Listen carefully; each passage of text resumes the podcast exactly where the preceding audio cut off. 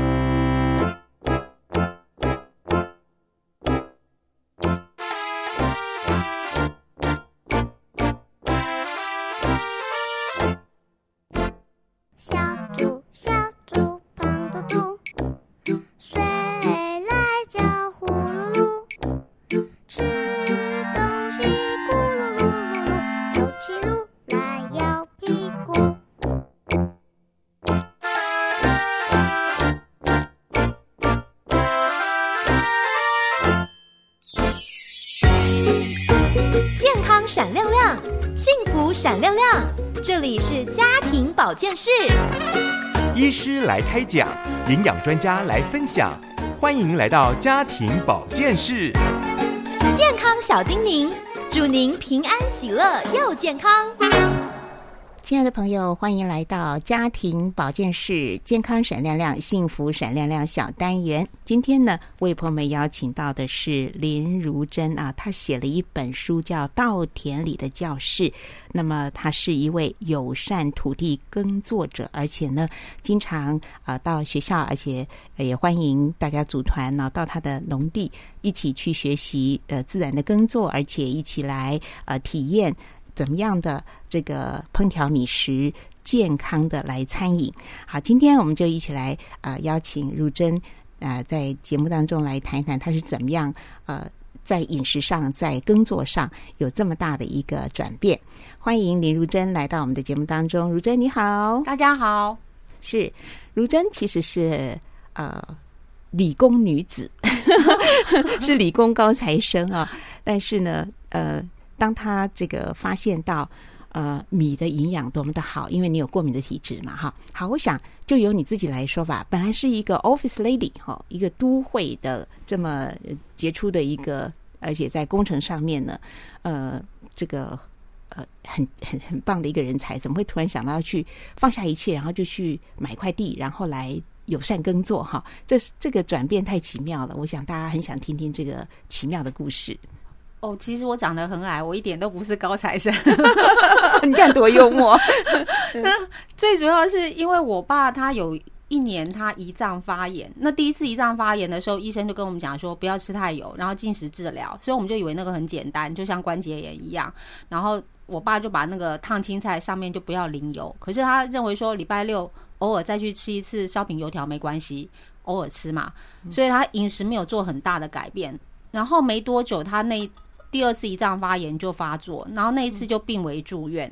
那病危住院才第二天就腹水肿胀到人整个都很肿。我舅妈来看说不行了，这个这个已经危及生命危险了，所以我们就赶快送到大医院去，然后。在那边做了四个多月的治疗，才把它治好出来。那在四个多月的时候，我爸是完全没办法吃东西，就只能靠腹部打那个营养针进去。所以因为常常打营养针，就会感染啊，腹水感染啊，发烧啊。那隔壁床从大肠癌、口腔癌、胃癌什么我们都看过了，然后家属三班轮流治的我们也看到了，然后也有完全不出现。最后才来分财产的，我们也看到了，所以医院是最好的社会大学。那那时候，因为我爸他是乡下长大，所以他兄弟姐妹很多，所以我是上班前七点会去医院看我爸。可是七点我到的时候，他们那些叔伯阿姨已经从宜兰来了，然后就坐在林口长庚的椅子上陪他聊天那样子。嗯，对，所以我们也是这样子。很感谢这些亲戚还有朋友的帮忙。那我最幸运的是，那时候我们在隔床有个病友，他在呃抽烟。那我这人就是很鸡婆，我说啊，你都生病了，怎么还在抽烟？他听了不好意思就出去了。可是他太太就觉得我这个人很还不错，所以他就送了我两本书，然后还跟我说，你爸这种病一定要从认识消化道跟基本食材去下功夫。他所谓认识消化道，就是说，哎，我们。例如说，我们要多咀嚼，然后有唾液可以帮助消化。那我们平常如果吃太过精致的东西，你的咀嚼程度就会变少。然后嘞，再来就是，呃，知道食材怎么长出来的，怎么种出来的啊，怎么烹调，对我们会比较好。我举例来说，好，例如我们每天吃的一颗鸡蛋，大家可能没有想过，那个蛋是都养在笼子里，然后这些鸡是一辈子没有办法展开翅膀，然后脚也没有办法。踏到那个土地上生出来的蛋那样子，那现在其实有动物福利蛋了，也鼓励大家可以去购买。那大家可能会觉得啊，一颗动物福利蛋可能要十二块，比一般的蛋贵很多。可是大家可能没有想过，你买一个蛋糕可能就四五百块了。那四五百块买动物福利蛋，其实可以买四十几颗，你可以吃的很开心那样子。对，其实你应该是可以做得到那样子。那再来就是，呃，煮法。例如说，我们很喜欢吃卤蛋，觉得啊好香哦。然后妈妈要卤很久，可是卤蛋其实是最难消化，因为它是花最多时间去烹饪。所以我们花越短的时间，越简单的方式烹调，其实是对我们来说最好消化。所以这个太太的话，我有听进去，我就把图书馆的书都抱回来去念那样子。那刚好我有做这些准备，因为我爸出院之后，他那人工营养乳都喝不下去，就会吐，所以我刚好就有学煮饭配菜。我们就一开始从。糙米呃胚芽米开始，新谷红十医师鼓励胃肠科病人出来，就先从吃饭配菜开始调养。那我们就先从胚芽米开始，慢慢增加到糙米。哎，没想到我这样子跟着我爸吃，那当然有写饮食日志，把卫福部公告的那些过敏食物啊，像麦类啊、海鲜啊、坚果那些也避开。我竟然在半年内就把过敏大幅的改善，然后连以前的黑色素沉淀在胸口这边也都。整个排掉，嗯，所以我就觉得农夫的功劳应该等同医生，因为医生帮你很用心的开完刀之后，如果你还是吃跟以前一模一样，那大概应该是得到以前差不多的结果，所以你一定要做改变。那你的改变最最基本的就是三餐的饮食那样子，对，然后就感谢这些呃食物让我变健康，所以我才去学习农业那样子。嗯嗯，后来学习农业，而且真的就例行实践哦，就跑到诶，你从台北跑到台南买了一块地对，啊，那个跟这个啊 昆宾博有关嘛？那时候是因为昆宾博在电视上站台，然后他觉得说他这么老了，为什么还在种田？是因为他如果不守着这个田的话，整个稻米的产业就会垮了。那我就觉得哦，原来是这样，不是只有呃他要不要种田，是一个产业的问题。所以像我们、呃常常听到停水休耕，那你停水休耕的话。呃，虽然有金额会补助，可是那些代耕业者他可能要缴贷款，他就没办法缴。所以像很多新竹那边的人，几年几年下来这样停水休耕，他就完全不做农业了，他干脆去工厂上班。他这样对他小孩的学业还学费还比较缴得出来。嗯，所以那时候我才意识到说，哎，对我们第一个，我们一定要三餐多吃本土的食物，因为你实际上在帮助台湾本土的就业这个部分。然后我会去台南。参加有机稻田，当然就像刚刚讲昆宾博的那个影响，我们去，然后再来是他介绍的那块田，距离国小很近，然后旁边又是菜市场。我是都市长大的，我不会开车，这个理由对我来说很重要。所以呢，这个林如珍她都把她开始呃去友善耕作的这个故事写在呃。稻田里的教室这本书，我就是看了这本书受到吸引啊！我记得我在二零一五年就约访你，呃，然后最近呢我们又相遇，我想说刚好我正在主持家庭保健室，就可以不时的来约如珍哈来节目里面讲一讲非常基本，而且其实非常传统，却常常被我们忽略的啊！你刚刚讲到的消化道，认识消化道，还有。注意到我们的原生食材等等，所以这是我们今天节目当中很大的一个收获。那但是对你来讲呢，从台南啊昆拼博就是那个吴米勒那位老先生，他一直是大声疾呼为台湾的稻米稻作大声疾呼的哈，这个我们的长辈。那这当中一定也发生一一有趣又好笑的事情，谈一谈你当初的一些体验当中印象很深的。嗯哦。第一个就是我之所以会买那块田，是想要帮我爸爸有个活动空间。那第一年去种的时候，刚好碰到停水休耕，他们就说啊，你没有种过，要不然你去撒豆子好了。我想要撒豆子很简单，就拿个桶子去撒。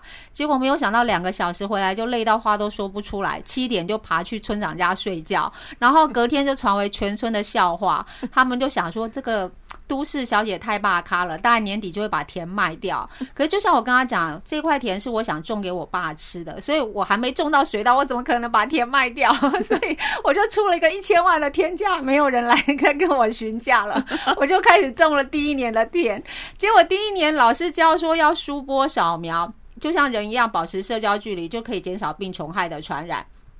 可是当我这样做的时候，包括插秧业者、我爸爸，还有一堆。那些叔伯阿姨基于关心，他都把我团团围住，说这样不行，一定会长草。后来我在没办法，我就跟他们说啊，老师教了，为什么不能做做看？我就跟他们说啊，这块我那个要自家吃的。他一听到你自家吃的，就啊，算了算了，你自己要胡搞瞎搞，不管你了。疏疏根是嘛？就是说把它稀稀疏疏的，不要弄得太密。对，以前的一般人可能是差五寸到六寸间隔，那我就把它拉到八寸，然后秧苗也尽量抓最少枝啊，他们可能抓。十几只，所以你旁边看过去绿油油的，那就是传统的做法。嗯如果你看到稀稀落落，就是我们这种新式的做法，也就是尊重土地、友善农作。对，因为你这样光这样就可以减少很多 病虫害，就不需要喷农药。所以有机方法并没有很难，你就是在前端。输波扫描就可以了。嗯，那时候还发生一个笑话，就是插秧业者插完勉为其难插完的时候，他还说：“千万不要告诉人家是我插的，太丢脸，太难看了。”那样子。但是就是从这样开始起步，对，到现在从一块田已经呃发展成有三块土地、三块田地哈。好，这个如真呃，他的这个友善耕作以及呃健康饮食改善呃健康的这个故事呢，是一直不断的延续在发生啊。我们会不断的来邀请如真来到节目当中跟大家分享。今天就先聊到这里喽，好，谢谢，谢谢。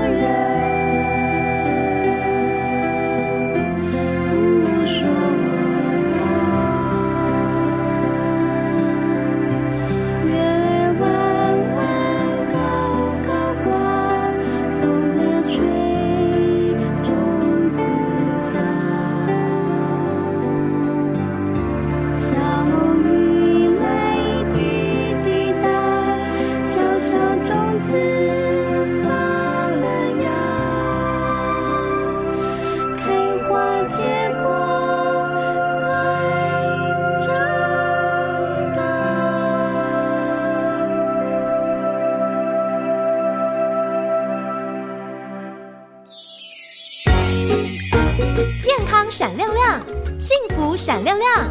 这里是家庭保健室，医师来开讲，营养专家来分享，欢迎来到家庭保健室。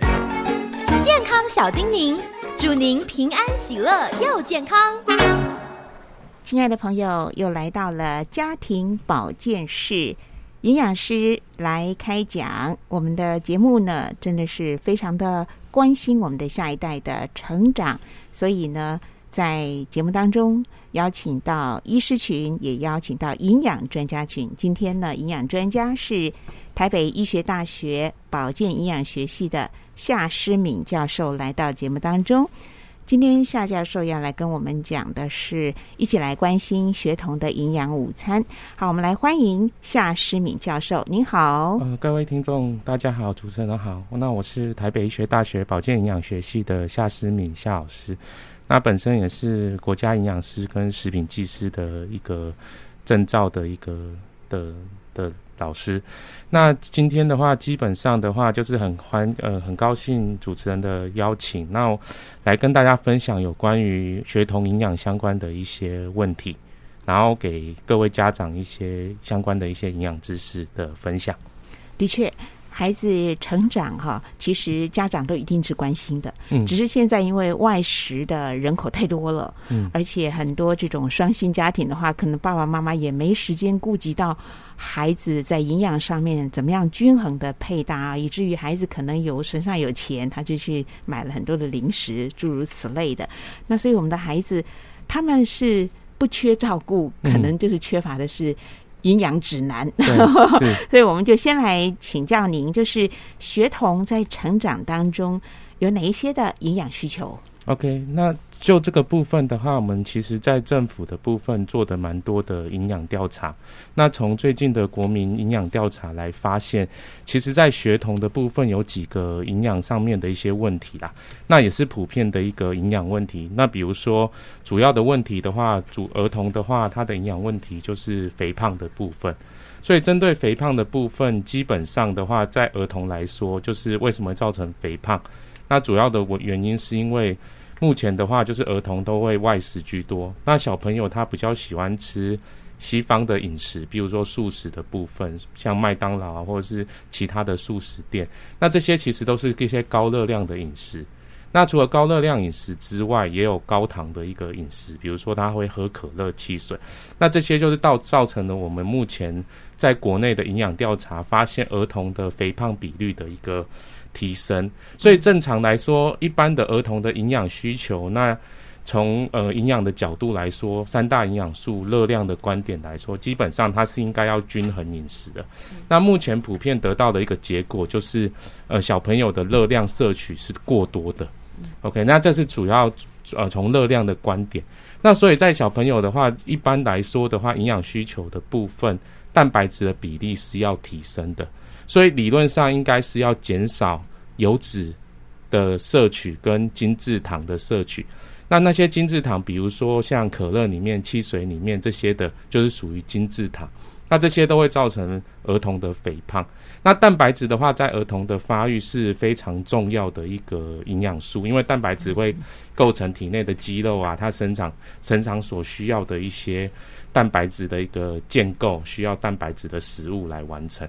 所以在这个部分的话，就基本上的话，营养的一个需求上面来讲，就是尽量提升蛋白质的比例，然后降低油脂跟糖类的比例。那这样子会对小朋友的成长发育会比较好的部分。那另外的话，等下可能会提到，就是说那维生素跟矿物质的部分，那这个其实也是需要一些补充的。对，所以简单来说的话，就是从营养的观点来说，就是。降低整个总热量的一个摄取的来源，不要来自于油脂跟糖类太多，那尽量把蛋白质的比例提升，那这样子的话是对呃儿童的营养是会比较好的。嗯。的确，因为孩子特别是从国小到国中的这个阶段呢，是成长很快速的哈。那所以蛋白质很重要。嗯那蛋白质它来自植物的啦，跟动物的，也就针对蛋白质，您给我们增加一些营养的资讯。OK，那刚才那个主持人讲的很好，就是我们那个蛋白质有分为植物性的蛋白质跟动物性的蛋白质。那一般的话，呃，大部分的人除了吃素的话，因为儿童的话，呃，理论上我们是尽量就是不鼓励吃素，因为儿童在发育的过程当中，他需要。呃，比较优质的蛋白质来源，那当然吃素也是可以，可是就是要注意蛋白质的补充。那刚才提到的一个问题，就是有分为植物性蛋白质跟动物性蛋白质嘛？那一般来说，植物性的蛋白质的来源的一个部分，它里面的一些氨基酸的比例跟动物性比较起来，植物性的会比较缺乏。所以一般来说，我们蛋白质的组成是有氨基酸，所以我们吃动物性蛋白质就会得到足够的必需氨基酸。那这些必需氨基酸的话，是表示说人体它自己不能合成，你必须从呃食物当中摄取进来。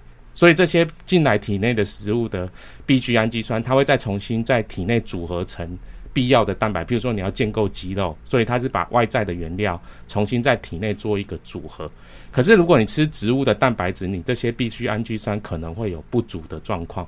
那这时候可以用一种方式，就是你要搭配不同的植物的一个一个配合。譬如说你不能只吃玉米。那你吃玉米可能会缺乏某种氨基酸，那这时候你吃玉米的状况之下，你可以搭配其他的，比如说稻米的里面，米跟玉米一起吃，那可能就可以得到足够的一个氨基酸的来源，那体内才能建构足够的组织。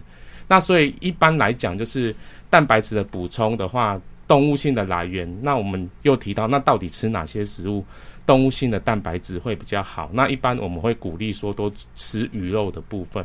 因为鱼肉的部分，它里面还有丰富的呃 EPA 跟 DHA，那这些跟就是所谓鱼油的成分会跟神经发育会比较有关系。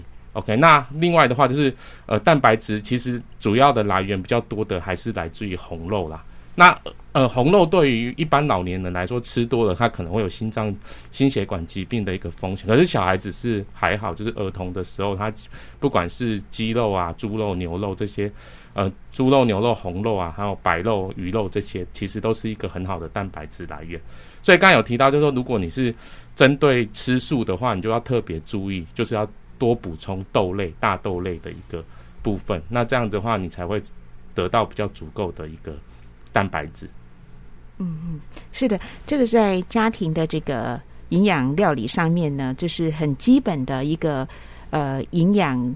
摄取的一个资讯，但是非常非常的重要，特别是对于吃吃素的这个家庭来讲，嗯、爸爸妈妈吃素，孩子也在吃素。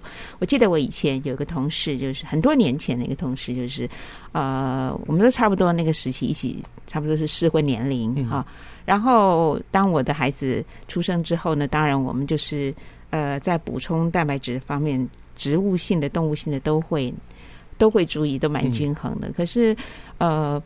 我的那位呃同事呢，他因为他们全家都吃素，嗯、所以我就特别关切他的孩子哈。嗯、所以我相信，当然他可能呃在这个资讯上面他也会用心啦。嗯、就是我我记得我那时候也问过他说，哎，那他这样蛋白质的吸收，他说就植物性的多补充哈。所以呃，我们今天听到夏教授特别的来提到了，你讲到这个玉米跟。糙米是吗？嗯，它就有一个互相的氨基酸的一个补强。对，哦，好，好，我最近其实，在呃小单元里面也会邀请到林如珍呢、啊，她是种稻达人啊，她也在推那个再来米啊，还有糙米哈、啊、胚芽米等等啊，这些呃，我想多少我们就是一起在节目当中关心。那其实现在要找资讯也都很方便啊，嗯大家上网多 Google 一下也就会知道了。那今天是夏教授亲自来跟我们讲，我们透过听的印象会更加的清晰。好，关心孩子，蛋白质是第一重要哈。好，我们进一段儿歌音乐，待会儿继续的访问夏诗敏教授。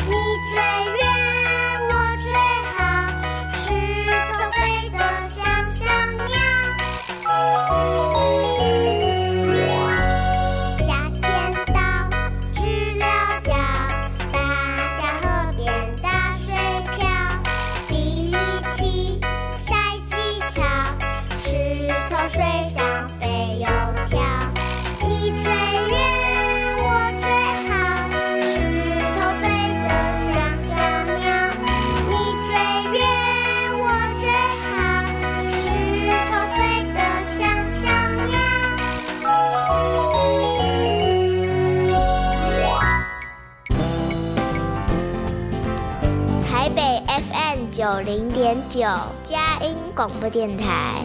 桃园 FM 一零四点三，Go Go Radio；宜兰 FM 九零点三，Love Radio。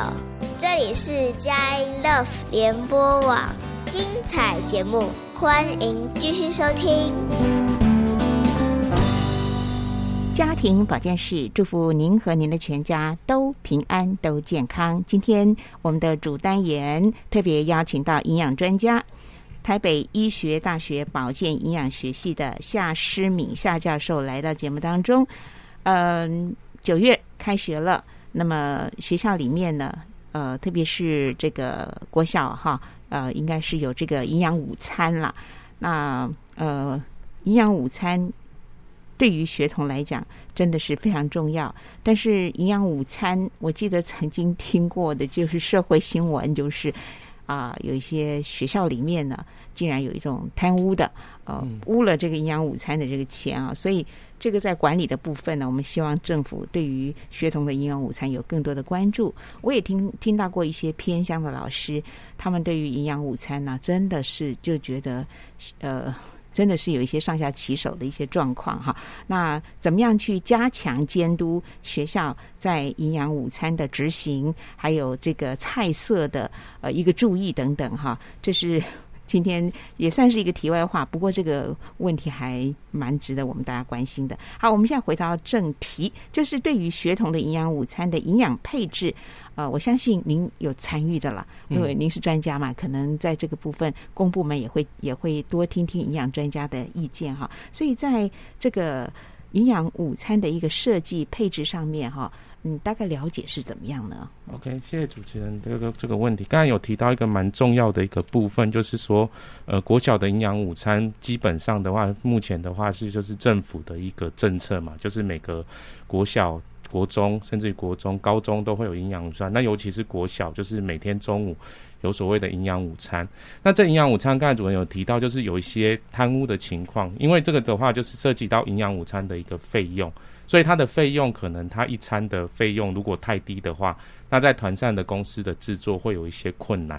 那就这个部分的话，先不要讲呃有关政策面或者是这些金额面的问题，我们从营养的角度去切入的时候，刚才有提到说，有学童营养的发展最重要的是蛋白质嘛？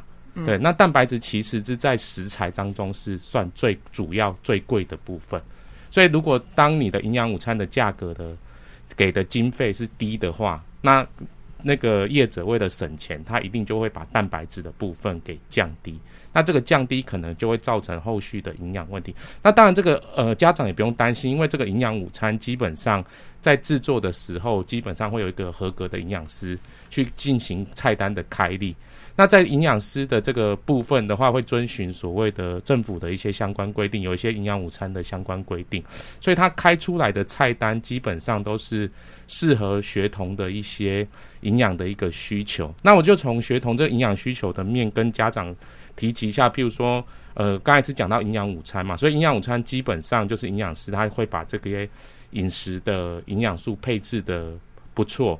那一般来讲，比较担心的是营养午餐以外的。那我就以营养午餐这个为基础，嗯，去说明说，哎，那到底这营养午餐它的营养配置是怎样的一个方法的一个配置？对。然后对于呃家长以后，譬如说之后晚餐你想要哎得达到跟营养午餐一样的一个营养，那他要怎么做？那其实营养午餐有几个重点，就是对于学童的部分可能要注意一下。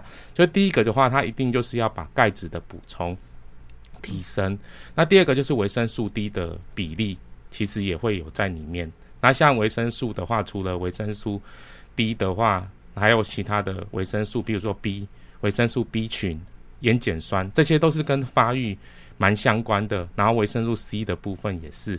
OK，那这个东西其实在营养午餐里面会用哪些去补充？譬如说，它至少就是在午餐的话，一定要有一份的蔬菜，一到一点五份的蔬菜。OK，那这个东西就可以补充到维生素的这一块，所以它里面在营养午餐的营养配置，它一定要含有一份的蛋白质。那蛋白质的来源就是肉、鱼、豆、蛋。那刚才有提到就是有植物性跟动物性嘛，所以刚才说素食的话，如果是蛋奶素的话，其实蛋啊跟那些牛奶其实是蛮好的蛋白质的来源。所以刚才讲到蛋白质的配置，然后维生素的配置之外，那就是热量的配置。那热量的配置，刚才主任有提到，就说，诶，可能有一些专家就是推广糙米，那这件事情其实蛮不错的，因为糙米的话，它其实它有更多的丰富的维生素。那这些除了提供糖类之外，它还有其其他的微量元素跟纤维质的部分。那这个东西其实也是在营养午餐配置上蛮重要的一点。那最后的话，就是因为金额的，刚有提到金额的关系，有时候呃每不是每个地方，比如说偏乡，它的经费有限，所以它可能没有办法每餐都配到水果。那这个部分的话，可能就是要从家里去补充。他如果午餐他可能没有吃到水果。他可能一个礼拜应该至少要两两三次的水果的提供，那水果也是算比较高价的一个一个成本的东西。那如果在午餐的时候，可以问问小朋友说：“哎，你午餐有没有吃水果之类？”如果没有的话，尽量的话可以在晚餐的时候去提供，因为我们是用三大的三餐的比例去做个分配的。所以刚才我们是只是针对午餐的部分。那午餐的部分，其实刚才有讲到，就是很多营养师他会。针对去做这边去做一些营养的配置啊，所以这个我倒是家长不太用不不太要去担心这件事，就是说，哎，我吃这个营养午餐是不是他会小朋友会营养不良？基本上不会，因为这个都是由营养师去开立的菜单。那营养师开立的菜单是基基于这个学童的营养，所以都是蛮专业的一个部分。那主要的问题就是回到刚才主持人提到，就是他每餐给的那那些钱。太低的问题，那这时候会造成就是营养师在开菜单会有一些困难点啊。OK，那这困难点基本上他们会想办法去做一个克服。所以，我们其实国国家的这个营养午餐政策，我是觉得跟其他国家比起来是做的蛮好的。嗯，对，对我们讲一点好消息，就之前也是看到媒体在报道，就说一个英孩英国的女孩啊，她就把那个台湾。啊，这个学童的营养午餐的照片哈，剖剖上来，然后也剖他们英国学校提供的午餐，结果就发现到哇，他们好像就是一个薯条，对，好像一个一个鸡块还是什么，很小，少的可怜，嗯嗯，呃，少的可怜。然后，但是呢，台湾的营养午餐呢，就是肉、鱼、豆、蛋、奶、水果、香蕉哦，什么通通。很丰盛哈，所以他就说真希望他来到台湾哦，吃台湾的学童的营养午餐。我们也真的很希望这个我们的这个台湾的营养午餐。供给孩子的那个水准哈，一直能够保持在一个很好的一个状态哈。那事实上呢，我是做一个家庭主妇，我在买菜的时候也会发现到，有时候受到季节的影响啦，台风季的时候，也有时候也不知道是什么样的一种，也许供需失调啊。突然之间，你知道吗？高丽菜我就曾经买过一颗三百多块的，那也曾经呢，哦，在那个在那个什么里长哈那个门口哈一。就是免费的发送，嗯，所以我就觉得，哎呀，这这个落差就很大。我常常在想说，哇，那学校的营养午餐哦，在在采买啊，这常常会跟着这个市场波动，这些是我们要去关心的。我觉得家长也可以做一个监督者，哎，每天就是问问孩子，哎，你今天中午吃些什么啊？哦，对不对？也可以加强。那我相信绝大多数学校是呃。在营养午餐上面，不管是在团膳的这个清洁啦，或者是营养的配置上面，是是有做好的哈。好，那我们再听一首儿歌音乐，待会儿继续的请教夏诗敏教授。小飞机飞呀飞，飞得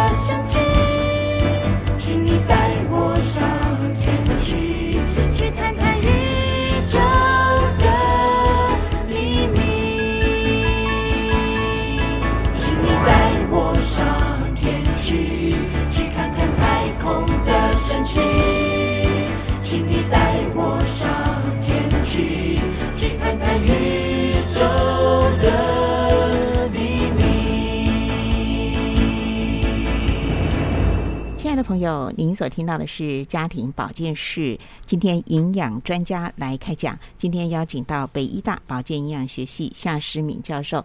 呃，夏教授自己家中有两个孩子，对不对？多大了？呃，一个那个小学四年级，一个国二，都是男生。所以就问的刚刚好，嗯 所以也是家跟跟家长的心情是一样的哈。嗯那就是说，呃，有呃，大部分的家长也许都是在职场要工作要忙的哈。那这样的话，就是除了关心孩子的呃营养午餐，事实上在忙碌的生活当中，怎么样为孩子能够很简便，然后又很丰盛的呃顾及到他们各样的一个营养需求？不晓得您有没有一些新素实践的办法？OK，好，谢谢主持人的这个问题。就是刚才除了营养午餐的部分，就是呃学校的营养师会在这边做一个把关。那平常回家的时候，小朋友总要吃早餐或者是晚餐嘛。嗯那这边的话，基本上我几有几个建议给家长，就是一般的话，因为目前小孩子的话，就是呃资讯的时代。就是会用手机嘛，所以很多的时候就是你会发现小朋友有时候会用手机，然后他就不吃饭，然后他就是觉得就就会跟你说不饿之类的，这个也是常常会面临到的一个问题的。所以基本上的话，这个部分的话，除了营养午餐之外，一些饮食问题。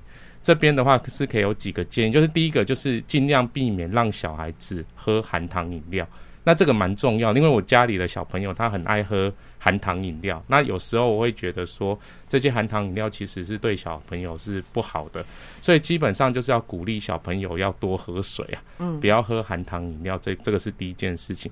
那第二件事情就是在食材的部分的准备，因为呃现在双薪家庭比较多，所以大部分的话会去走外食。那如果你要在家里煮的话，那基本上的话就是建议就是不要用高油、高糖的一个状态去烹煮。那什么叫不要用高油高油？就是尽量吃原形食物、轻度加工的食物，比如说那个蔬菜来我呃，比如说生菜，你把它切一切，稍微加一点沙拉酱。OK，最好是加那种日式的和风沙拉酱，那这个热量会比较少一点。那这样的话，就是它的营养的价值会被保留住，那它也不会有很多的一个加工的方式。那这其实从营养的角度来说是最好。可是通常的话，小朋友的呃态度跟家长其实会有一个很大的落差。小朋友就喜欢吃薯条、炸鸡的这一个部分呐、那这个东西是偶尔吃可以，因为这个小朋友在发育当中，如果每天吃这些高热量，其实他就会变成一个肥胖的一个状况。OK，那所以回来的部分就是，呃，想要给家长几个建议，就是在营养素的部分，在第二点的部分，就是说你们在自备的时候，可能要注意一些营营养素的补充。那刚才有提到就是钙质的补充，所以你们可以呃强调，比如说给予一些钙质丰富的食物，比如说小鱼干啊，这些牛奶啊，这些就是钙质比较丰富，会对于小朋友的发展比较好。那第二个部分，因为呃小朋友分为男生女生嘛，那女生基本上的话，她会面临到青春期，所以会有一些经期的状况，所以这个铁的补充其实也是蛮重要的。那铁的补充，有些那个蔬菜里面也蛮多，像苋菜啊，或者是一些内脏类的食物，那其实就会补充到蛮多的一个铁。那另外一个最重要就是碘，碘的部分其实就是一个跟在食盐里面会有的。那可是有些那个盐巴里面，它有时候它的碘的部分，它的量是不足的。所以这个部分碘的话，会跟小朋友的神经发育有关。所以在营养调查也有发现，台湾人有些会是缺碘的一个状况。OK，那缺碘的状况之下，会影响到营营营养的发育。那这是从饮食的观点呐、那另外的话，比如说小朋友六日的话，可以尽量就是去户外做养成规律的运动习惯，比如说他要去晒太阳。那太阳的话，会把维生素 D 转化成有维活性的维生素 D。那维生素 D 又会跟钙的一个吸收有关。那钙的话，会跟骨骼的发育有关。所以基本上的话，最后的几个建议就是：第一个就是尽量让小朋友避免高油高糖的饮食；第二个部分就是要多喝水，少喝那些含糖饮料。那第三的话，就是建议尽量建议给原形食物，就是不要太多的加工的食品，比如说零食、饼干这些，就是尽量避免。那第四个就是要养成小朋友的一个良好的饮食习惯啊，比如说该吃饭的时候就要吃饭，不要在那边划手机、看电视。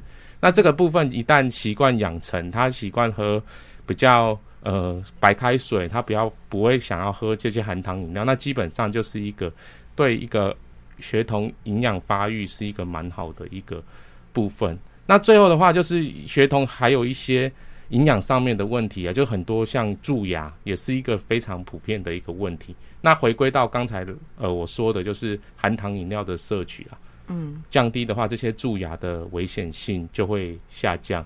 那另外的话就是偏食，那偏食的话，就是家长也要特别注意，就是提供比较丰富多呃多种类的食物啦，不要让小朋友只只只吃一种东西，这个东西其实长久下来会造成营养素的一些缺乏。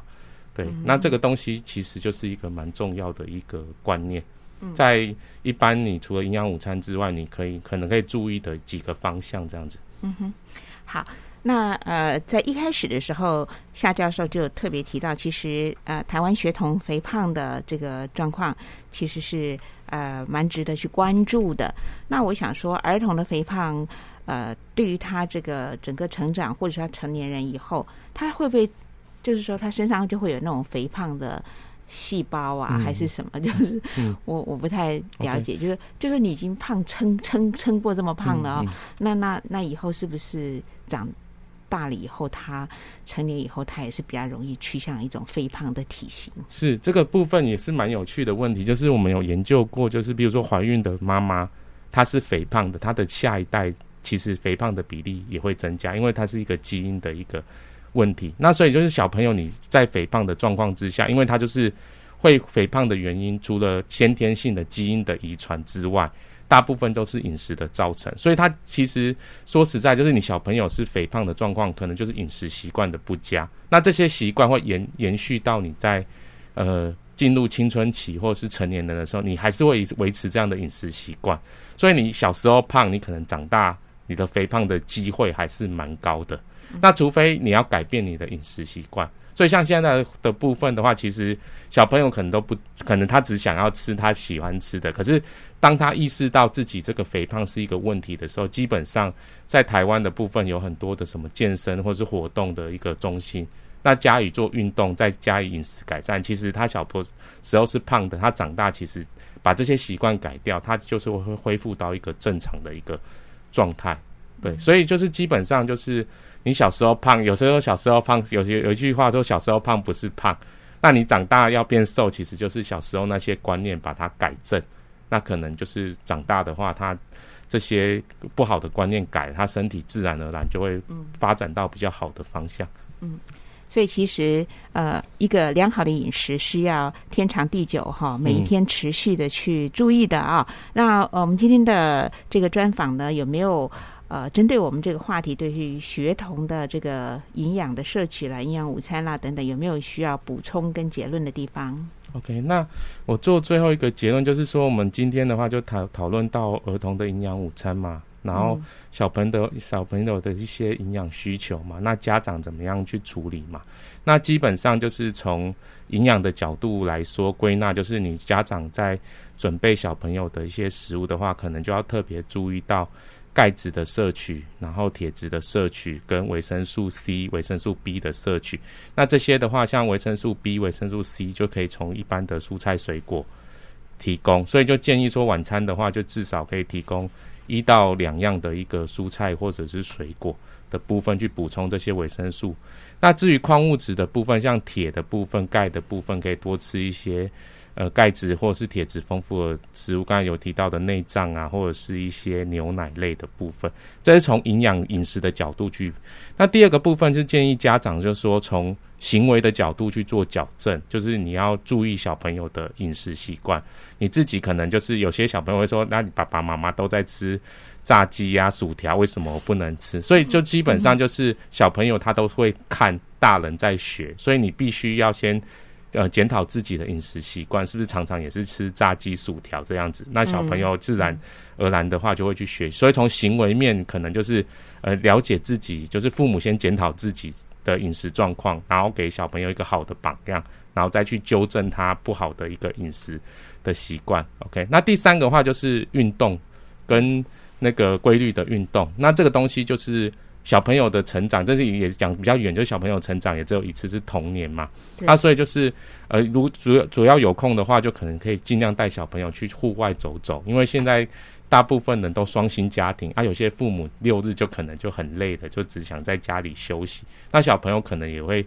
呃，也不不想出现养成他不想要去户外运动的习惯。那渐渐的，他在家里的时候，他没事的话，就一定会去吃零食、看电视。那这个最后也是会造成回归到一开始的一样营养层面的一些问题啦。所以建议从饮食的角度、行为的角度，然后运动的角度，那基本上这三个角度都可以去做好的话，那小朋友的话，他的呃身体的一个发展，他会就会比较健全了。除了身体的发展，那心灵的发展其实也会得到一个满足，因为家长会陪伴嘛，陪着一起成长这样子。是，好，今天非常谢谢北医大保健营养学系的夏诗敏教授跟我们来谈关心学童的营养午餐，以及学童整个成长当中所需要的一个营养的一个教育也好，或者生活习惯的呃饮食摄取的一个整体的一个关照。好，非常谢谢您，谢谢，谢谢谢。小皮球，滚来滚去，小皮一会儿